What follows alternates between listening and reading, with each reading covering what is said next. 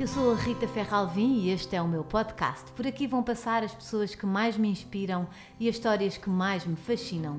Do slow living à moda até à decoração, passando pela alimentação e pelas famílias mais incríveis.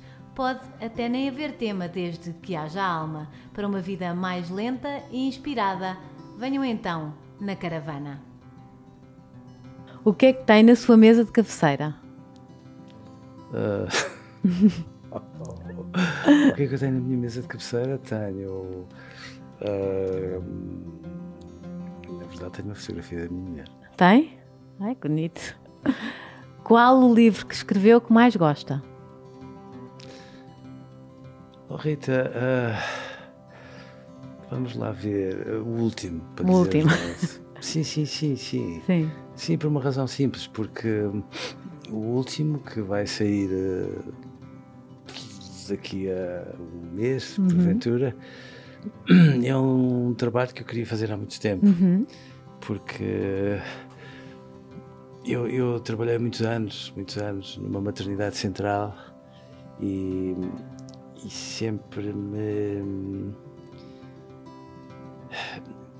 sempre me incomodou, para dizer uhum. a verdade, a maneira uh, como sobretudo as grávidas, uhum. não só as grávidas, também os grávidos eram tratados. eram tratados. E é sobre isso o seu livro? E portanto é, é sobre tudo aquilo que se passa dentro de uma mãe e de um pai, uhum. na cabeça, sobretudo, e na barriga, uhum. um, quando às vezes ainda antes de ter um bebê, uh, mas durante aqueles nove meses e há toda uma realidade tão intensa, uh, tão, tão bonita, mas nem sempre tão, tão cor-de-rosa, uhum.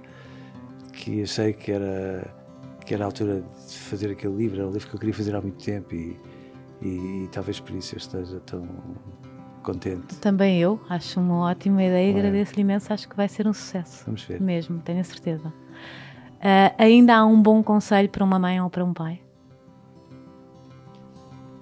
Ou o melhor? O melhor conselho? o melhor eu não sei, uhum. mas, mas bons conselhos há sempre, não é? uhum. é? Porque, sobretudo por isto, porque os, os conselhos que uma pessoa como eu, portanto, um técnico, uhum. uh, pode dar aos pais não têm tanto a ver com, com enfim, uma formatação prévia, uma espécie de cardápio para que eles sejam de facto bons pais. Tem a ver, sobretudo, com a leitura que se pode fazer da mãe e do pai, os pequenos pormenores que se passam dentro deles e que às vezes precisam de alguém a ligá-los delicadamente, a, a pôr-lhes legendas e depois a cruzá-los com algumas ideias de, acerca daquilo que é razoável para que as crianças e os pais se conheçam melhor e cresçam melhor uns com os outros. Um, agora, eu, eu acho muito importante que os pais não percam de vista que os filhos nunca são os filhos. Uhum. Ou seja, nós dentro de um filho eh, colocamos muitas coisas, colocamos os, os pais que nós tivemos, colocamos os pais que nós gostávamos de ter tido uhum. e que não tivemos, colocamos a nossa infância, colocamos às vezes alguns aspectos nem, muito, nem sempre muito bonitos dela colocamos a relação que nós temos com a mãe ou com o pai daquele filho, os sobressaltos antes daquela gravidez, os sobressaltos daquela gravidez, aquilo que nós construímos um, imaginariamente para aquele filho, a maneira como o pai e a mãe engravidam a velocidades diferentes e de maneiras muito distintas, uhum. e portanto são tantos caminhos, tantos, tantos, tantos, tantos, que às vezes dá jeito a ver alguém que pegue naqueles caminhos todos e faça uma espécie de trilho.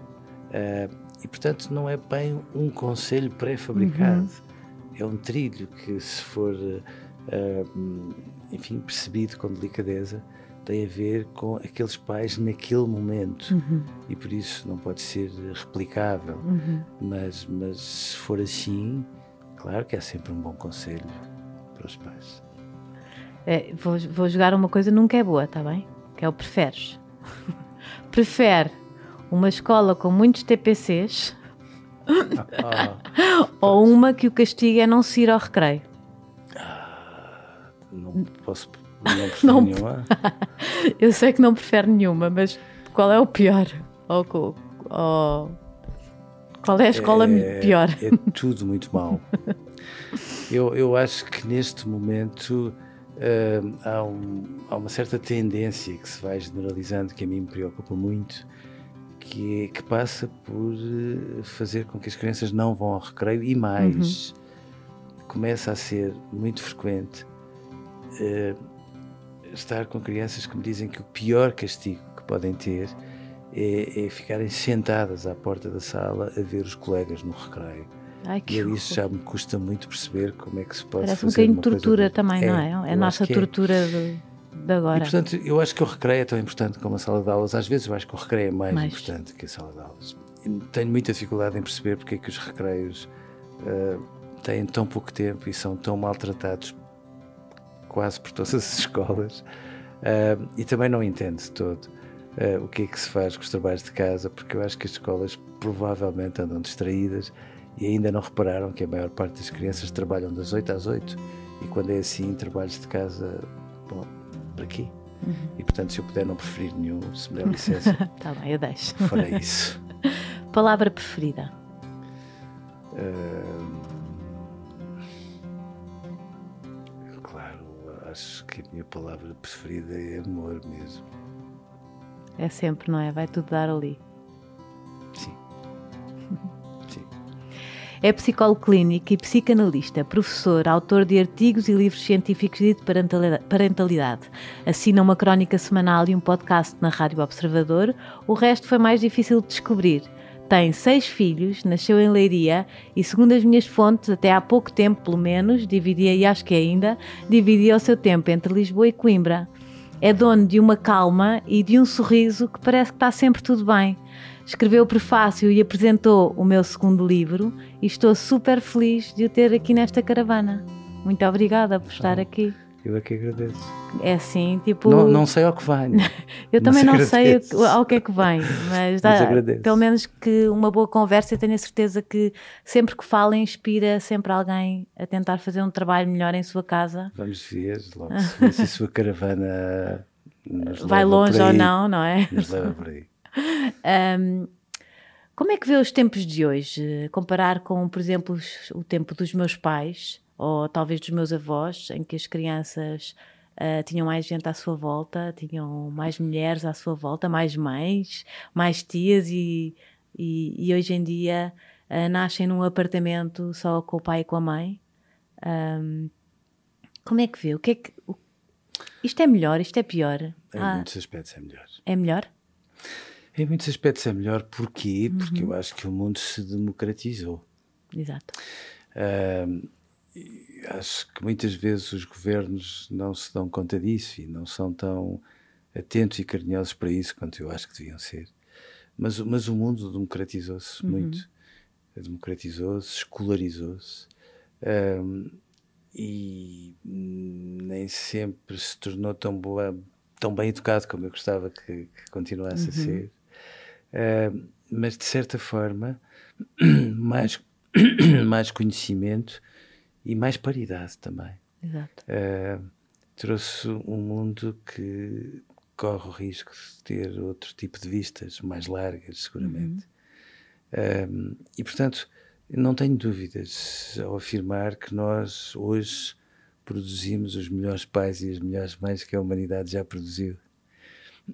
Sem dúvida, absolutamente. Isso é ótimo ouvir. Mas é verdade. A pessoa tem muitas dúvidas, não é? Mas é verdade, os pais são mais empenhados quando se trata de pensar uh, em serem pais. Uhum. Conversam muito mais acerca de uma gravidez. A criança ganhou um peso na sociedade que nunca Nem teve. sempre antes. bem, digo eu.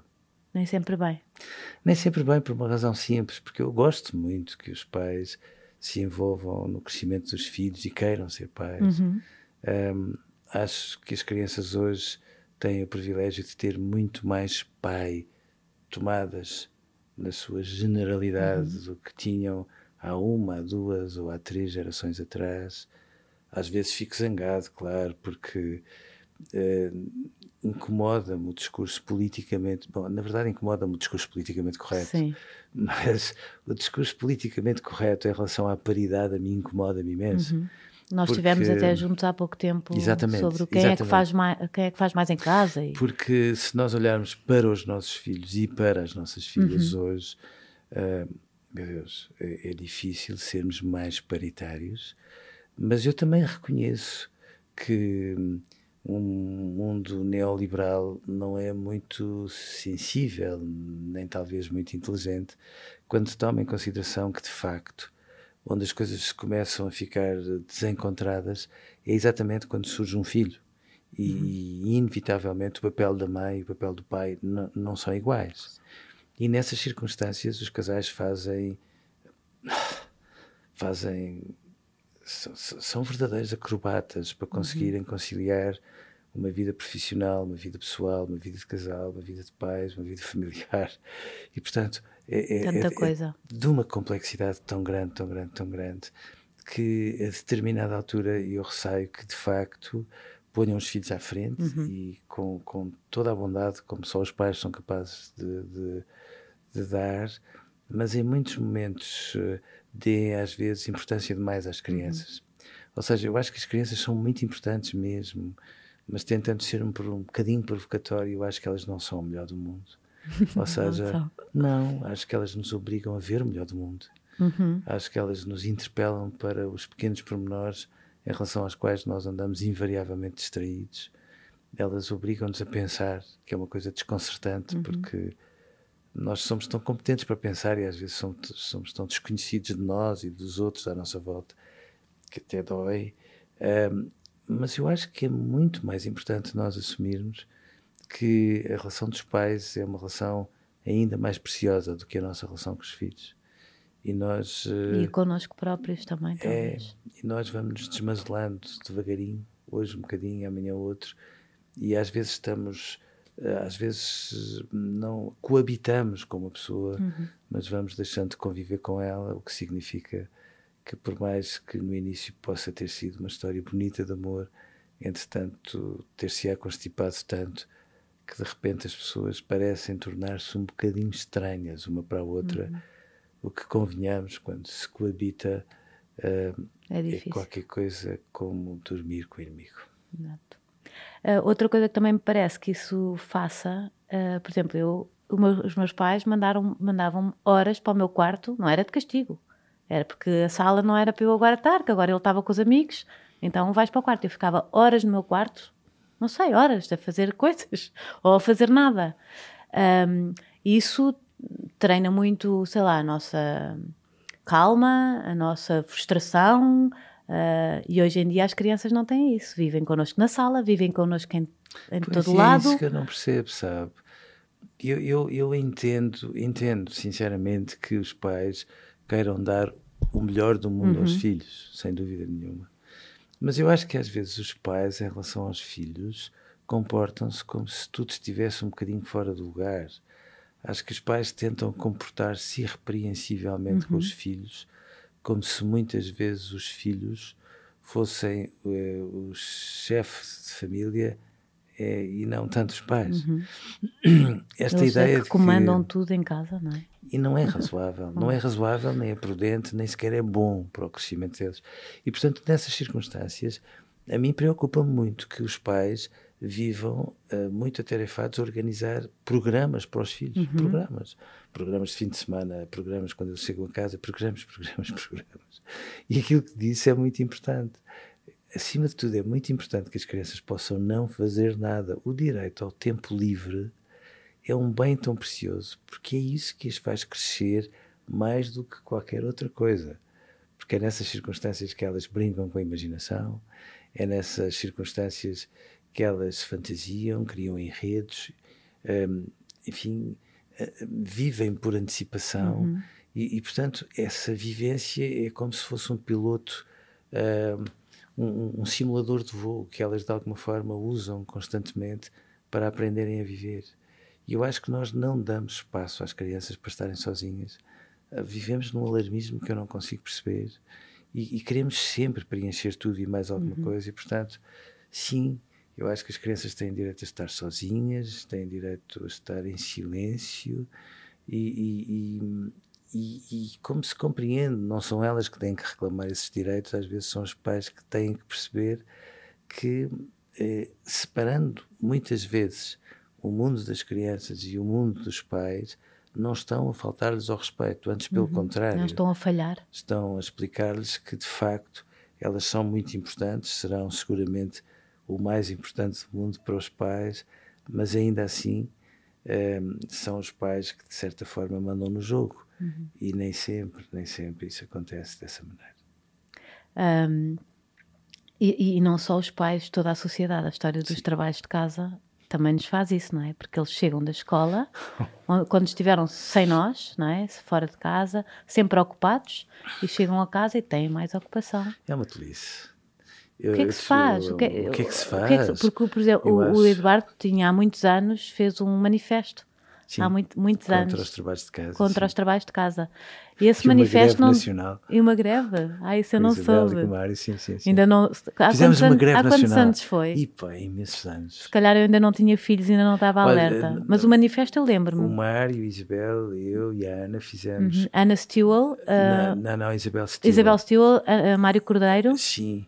E uh, quem é a Ana? A Ana, que na altura trabalhava no Centro Cultural de Cascais e eu fizemos esse uhum. manifesto, de facto, que eu na altura escrevi, e fizemos uh, um dia de greve nacional aos trabalhos de casa. Uhum. Que para não desencadear grande animosidade, nós escolhemos o dia em que se comemorava uh, mais um aniversário da Convenção dos Direitos da Criança, que ainda por uhum. cima calhava um sábado, e nós pensámos. É ali o crime perfeito, ninguém, ninguém vai ficar muito zangado. E fizemos aquilo com, com, com toda a paixão, de facto, mas sem medir as consequências, devo-lhe dizer. E, e foi tão engraçado, tão engraçado. Olha, é engraçado que esteja a falar disso, porque ainda hoje de manhã me lembrei desse pormenor. E que foi tão engraçado, aquilo pegou fogo de tal maneira que na quinta-feira seguinte, quando eu estava a chegar de Coimbra para uhum. ir dar aulas para o ISPA, ali ao pé de Santa Apolónia, eu ia passar completamente distraído e, e, de repente senti um carro a buzinar para mim.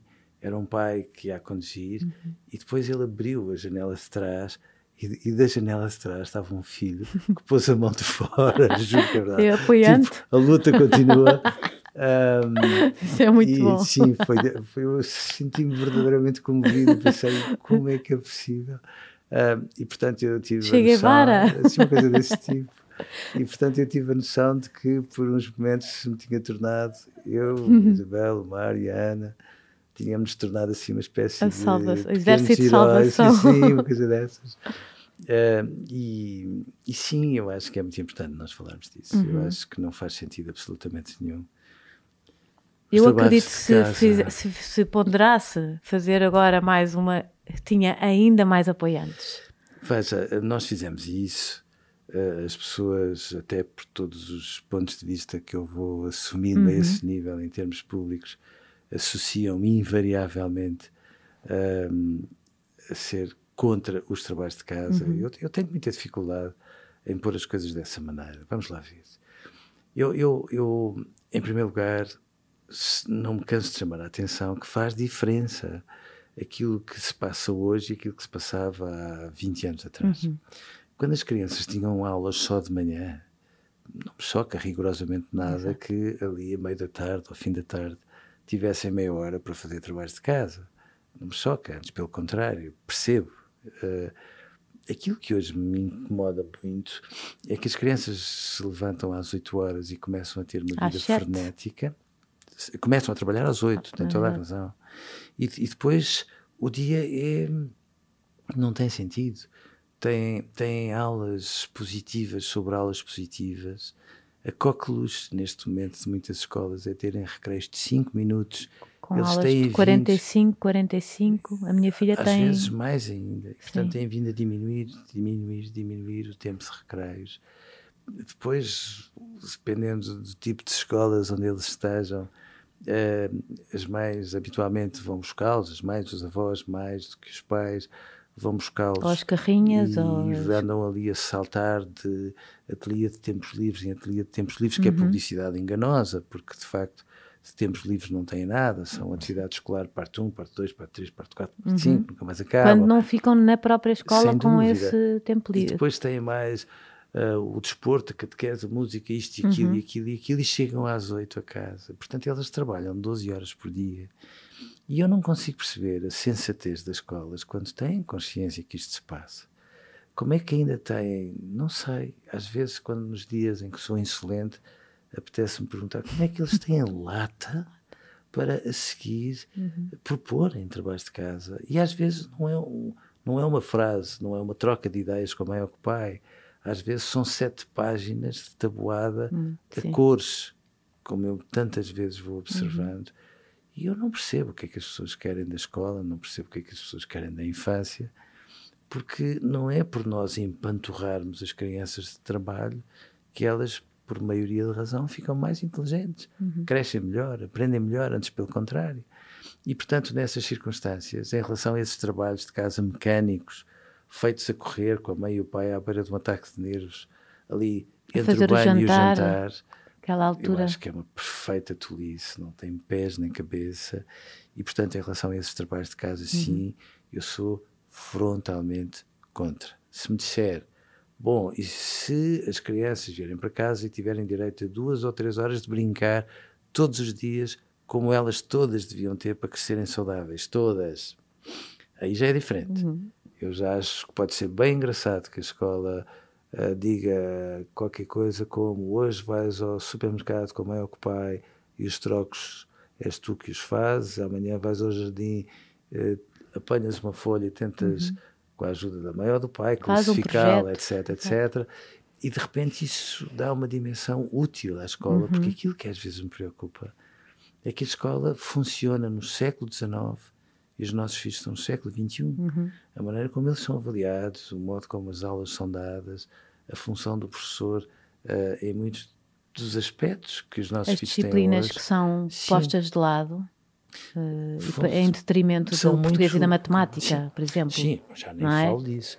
São muito do século XIX e, portanto, eu acho que nós, às vezes, eh, somos preguiçosos. Nós uhum. não paramos uns minutos para pensar até que ponto é que estamos a fazer bem. Todos reconhecemos que estamos a fazer uhum. mal, mas acho que às vezes nós não temos, não temos a humildade indispensável para, para refletir, para, para reorganizar tudo, uhum. para reinventar a escola, que é um sítio precioso a humanidade transformou-se, cresceu, ganhou um rosto humano a partir do momento em que a escola se tornou obrigatória uhum. para todos. Foi a escola obrigatória que fez com que as crianças fossem resgatadas do trabalho infantil e tivessem direito à infância. E hoje é, é muito estranho porque nós temos crianças acerca das quais tantas entidades públicas não param não param mesmo, às vezes até demais, de falar dos direitos delas, dos supremos interesses das crianças, etc.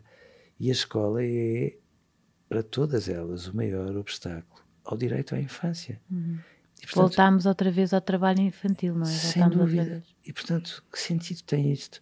E nessas circunstâncias, eu acho que é importante que todas as pessoas que querem muito bem às crianças e muito bem às escolas já agora assumam essa causa e não, não se cansem. Uhum até que a escola se transforme e tenha toda toda a aragem que ela precisa de ter, sem nunca desprezar uhum. o papel precioso e insubstituível dos professores, porque eu acho que às vezes eles não são tão percebidos pelos uhum. pais e tão acarinhados por eles como deviam. E o poder que um professor tem na vida de uma criança, não é? Há, há, crianças. Para o bem e para o mal. Para o bem e para o mal, exato. Mas para, falando do bem, Uh, há professores que salvam vidas de crianças. Não tenho dúvidas nisso. Não é?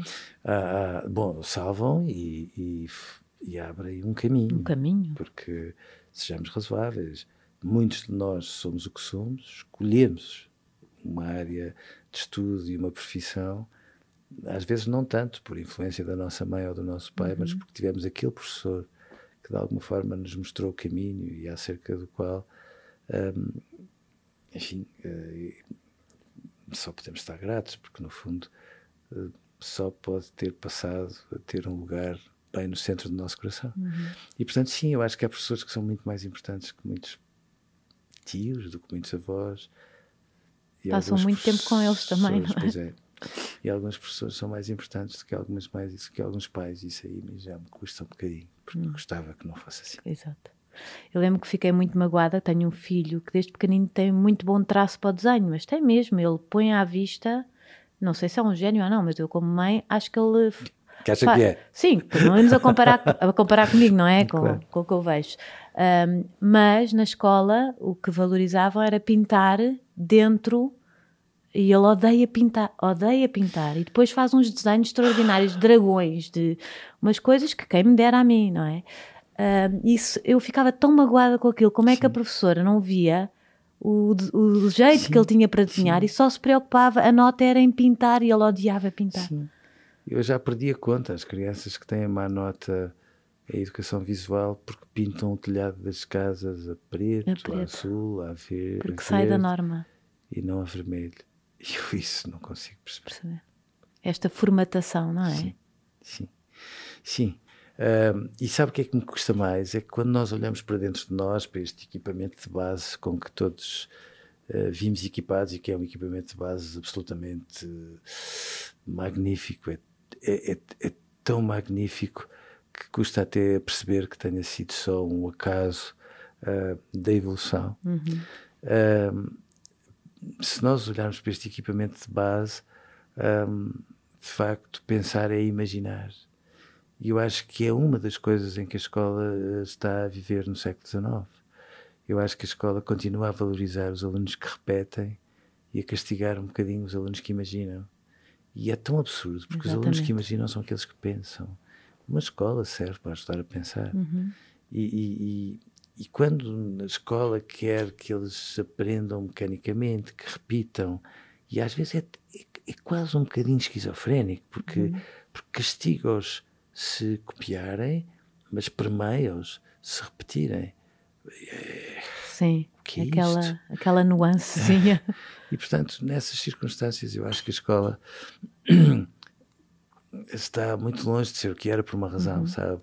Tem quadros interativos, tem tablets e outras coisas do género, mas, mas não conhece os alunos. E, portanto, se não conhece os alunos e se continua a imaginar que eles aprendem da parte para o todo se eles aprendem repetindo mais do que imaginando e etc. Uhum. Bom, então de que servem os tablets uhum. e os quadros interativos se pura e simplesmente a escola tantas vezes, tão dramaticamente, não conhece os alunos a quem dedica o melhor de si? É, é, é, tão estranho uhum. que, que sim, eu acho que era urgente uma revolução para que a escola pudesse ser aquilo que deve ser.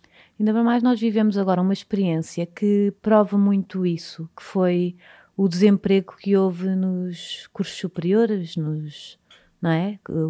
As profissões que, que, que, o canudo não chegava, que o mercado de trabalho não. E de repente safaram-se os que se safavam, aqueles que. Oh, Rita, é verdade, mas, é? eu, mas eu acho que até aí, um destes dias, nós também temos que conversar. Uhum. Por, por isto, porque só quem não é pai ou mãe não percebe a ânsia e a preocupação dos pais quando se trata de, de quererem que os filhos tenham autonomia uhum. e tenham um, um, um percurso um, exemplar. Às vezes os pais não. Claro que os pais, querem, no fundo, querem, querem que seja querem, exemplar, sim, querem... mas que no fundo querem que os filhos sejam, no fundo, pessoas que não tenham dificuldades e que uhum. tenham basicamente um futuro melhor. Exato. Uh, e eu entendo isso. Uh, aquilo que a mim me preocupa é que depois a escola se industrializou muito. E, portanto, criou-se esta ideia de que, no fundo, nós estamos ainda, já é quase uma linha de produção mais ou menos industrial de jovens tecnocratas de sucesso.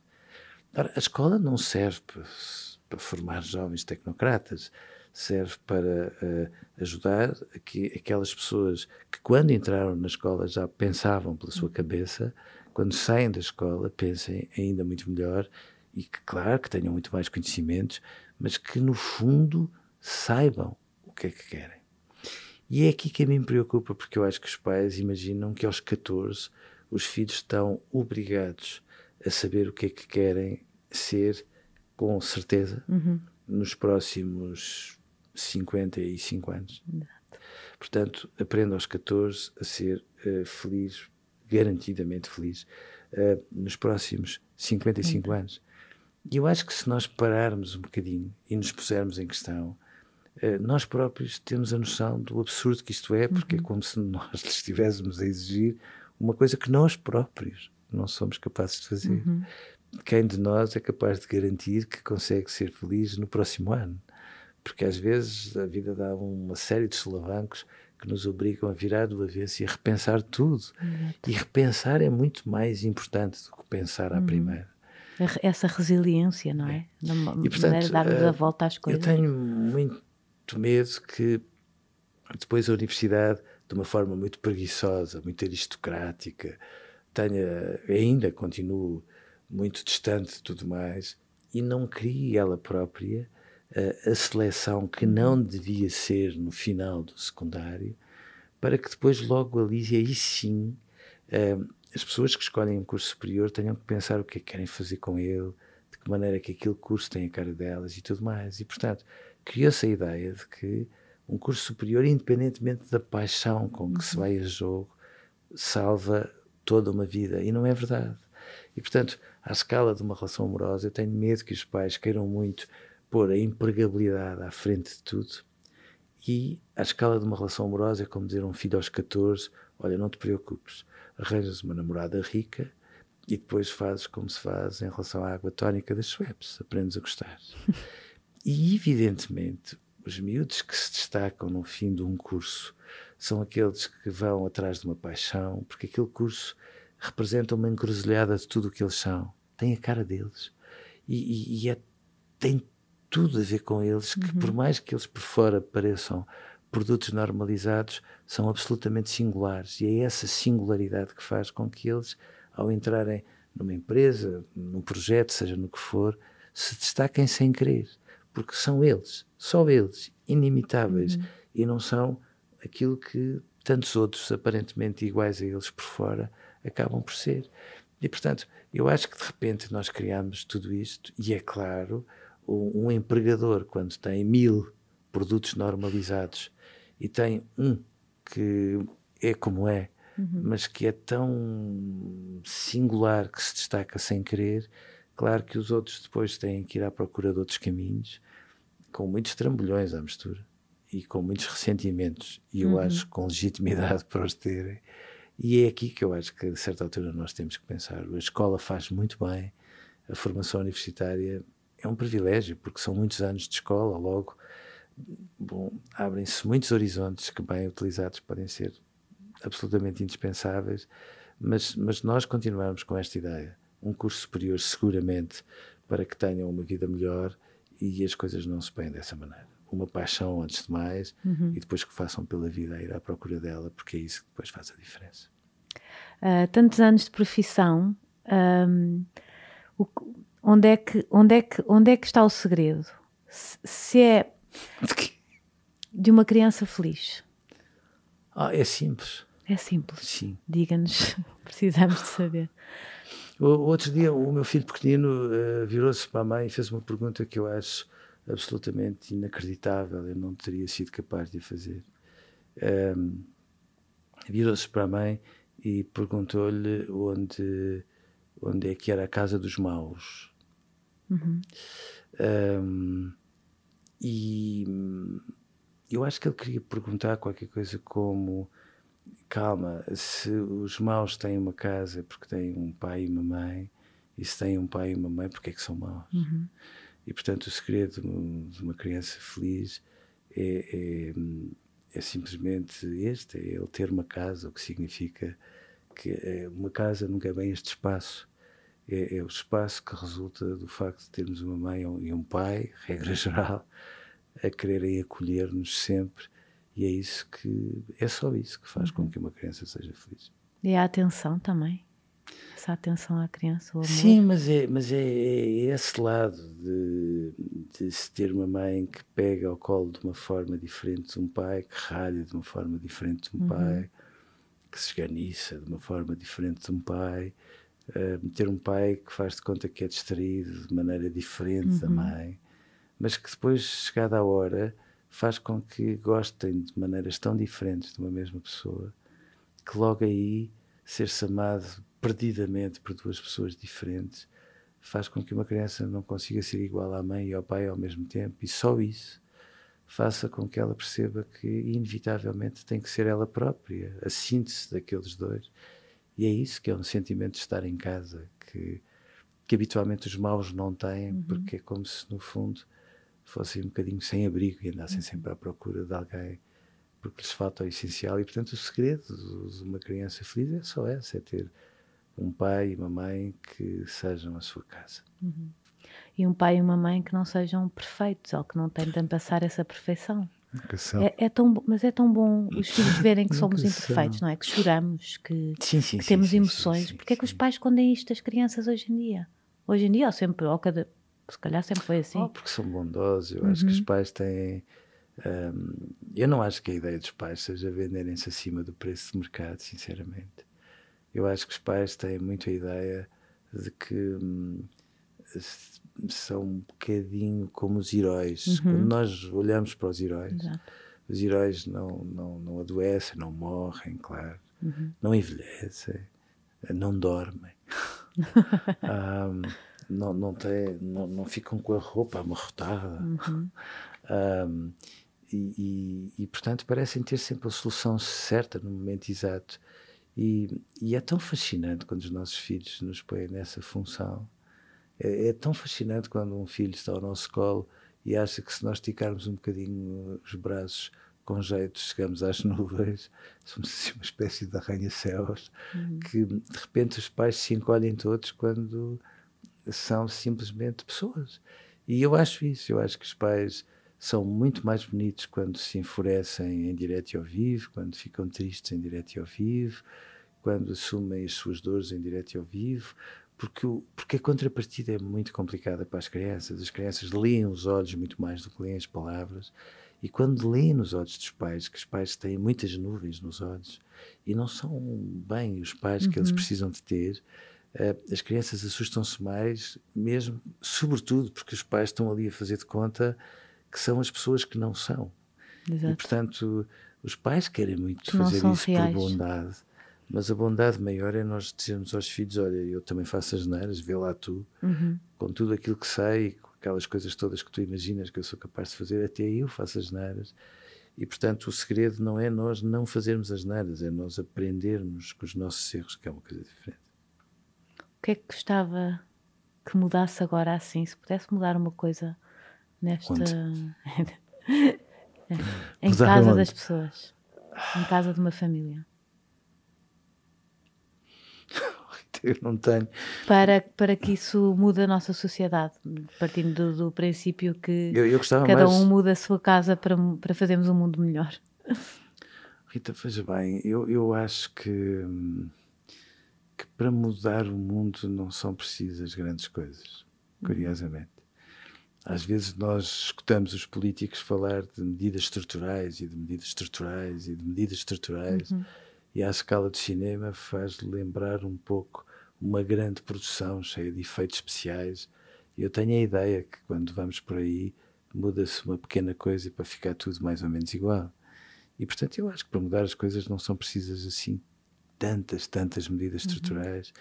Um, mas, mas se eu pudesse sugerir, sugeria que os pais, de alguma forma, um, percebessem que, que às vezes as prioridades que têm estão todas um bocadinho trocadas uh, e que às vezes são mesmo batuteiros. Ou seja, o trabalho ocupa muito tempo e muita energia na vida de todos nós, mas não é isso que, que de facto nos afasta uns dos outros. Eh, às vezes nós enganamos com a verdade, dizemos que sim, é o trabalho, trabalho, trabalho, mas não é verdade. eu acho que aquilo que nos afasta uns dos outros é o facto de nós irmos ficando demasiado silenciosos uns para os outros. E, e isso a mim preocupa-me, porque às vezes nós ficamos muito silenciosos à conta do ruído que temos à nossa volta. E portanto, se eu pudesse... falar dos telemóveis e isso. e portanto, se eu pudesse sugerir uma coisa, uhum. sugeria que o silêncio voltasse a ter uh, o papel que sempre teve. E, e, se um dia todos nós assumirmos que o silêncio é um património da humanidade, eu fico muito divertido, porque quanto mais nós podemos vivê-lo e saboreá-lo, mais nós uh, falamos com os nossos botões, mais pensamos. E quando é assim, mais sentimos facilmente os outros à nossa volta. Porque nós os sentimos todos muito bem, mas às vezes andamos com demasiados ruídos a atropelar-nos. Uhum. Obrigada, adorei mesmo. Vou, vou implementar o silêncio em minha casa. Vou tentar, pelo menos.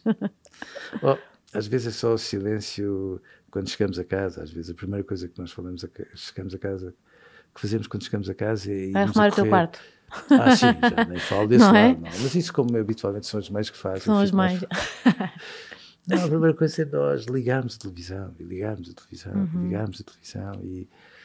Um, e depois de jantar, às vezes, é ligar a televisão e, e o silêncio é uma coisa uhum. que nos toca na alma e, portanto, às vezes eu tenho dificuldade em perceber como é que nós não saberíamos mais.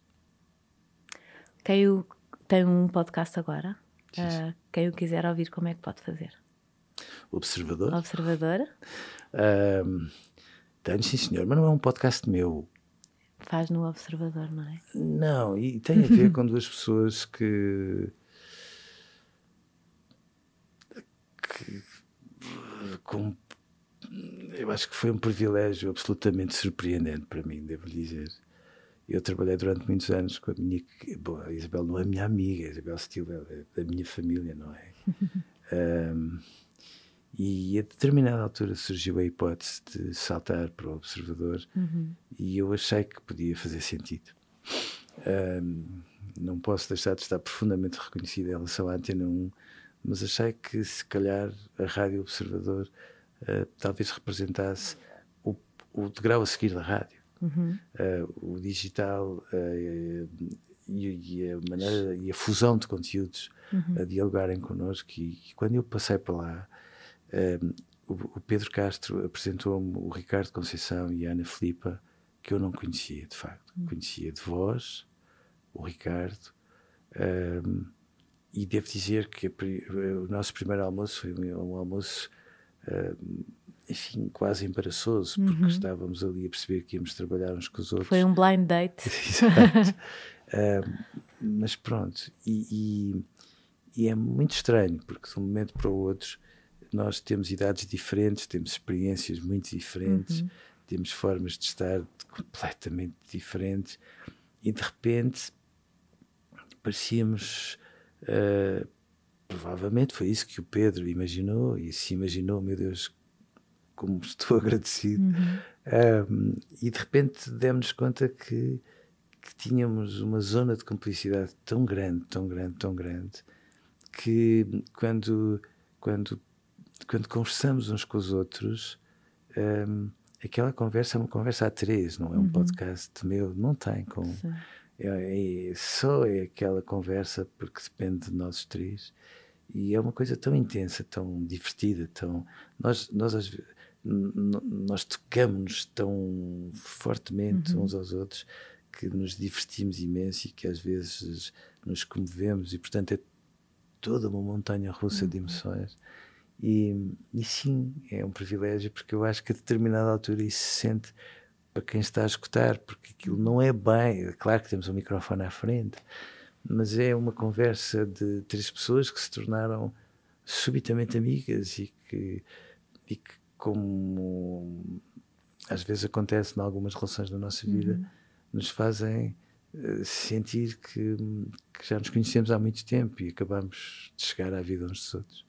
E portanto, sim, é um privilégio e é observador. Observador todos os dias, todos que isto é que eu acho fascinante. 17 e 15. Às 17 e 15 e depois, claro. quem, quem também já tem o podcast da caravana sim. no telemóvel, passe claro. por lá. Nós somos da concorrência. Não, não somos nada. É tudo pelo mesmo. Sim, sim, 17 e 15 todos os dias. E o Observador é uma rádio tão engraçada. Tudo malta jovem. com é, espírito, é, pelo menos com um espírito gente, jovem. Muita gente jovem, tem muita gente muito experiente, muito boa mesmo, uhum. e acho que é de facto essa mistura. Com uma que, nova linguagem, não é? Uma linguagem completamente diferente, uhum. uh, um ritmo muito intenso, um, e sim, uh, eu acho que o jornal e a rádio Observador um, talvez seja um grande projeto da imprensa portuguesa uhum. nos últimos anos. Exato. Obrigada, adorei tê-lo cá. Para mim foi mesmo um privilégio. Já, já passou? Já passou. Gostou de estar na caravana? Claro que Foi sim. uma boa viagem. Não, foi rápida. não, não temos a cumplicidade do, dos seus colegas do Observador, mas ah, somos, já, também já nos conhecemos há algum tempo. Com, com, com jeito, vamos lá. Vamos lá, exatamente. Um, e pronto, já sabem que podem uh, ouvir o Eduardo Sá na Rádio Observador. Aproveitam uh, põem, fazem o download da aplicação para o vosso telemóvel, ouvem a caravana, uh, também podem ver no YouTube. Um, e não se esqueçam de ativar as notificações para receberem os novos episódios. E já sabem. Boa semana. Um conselho para esta semana: respirem, andem mais devagar, é o que eu digo sempre. Respirem fundo, digo sempre, respirem Andarem fundo, é mais, devagar. devagar, vivam mais devagar, aproveitem não, as, as, pequenas eu, coisas eu da vida. Não tenho jeito nenhum para dar conselhos. Não, não, não, não tenho mesmo, nem sequer tenho inspiração nesse sentido. Não, não mesmo. Agora. Mas pode dar o conselho do silêncio. Ah, sim, sim, sim. Esse eu gosto de dar. Não é? Claro que sim. Claro então que dê lá para acabarmos isto. Não, não, não. Mesmo quando está conduzido, aceito uhum. esse conselho porque hum, sabe que é tão desconcertante como nós somos tão finos na sensibilidade, nós somos nós não temos como não ser sensíveis, nós somos tão intuitivos, somos tão atentos, hum, produzimos tantas toneladas de informação uhum. a toda a hora que eu tenho muita dificuldade que não tenhamos, não nos possamos dar a oportunidade de a digerir e o silêncio uhum. ajuda a digeri-la.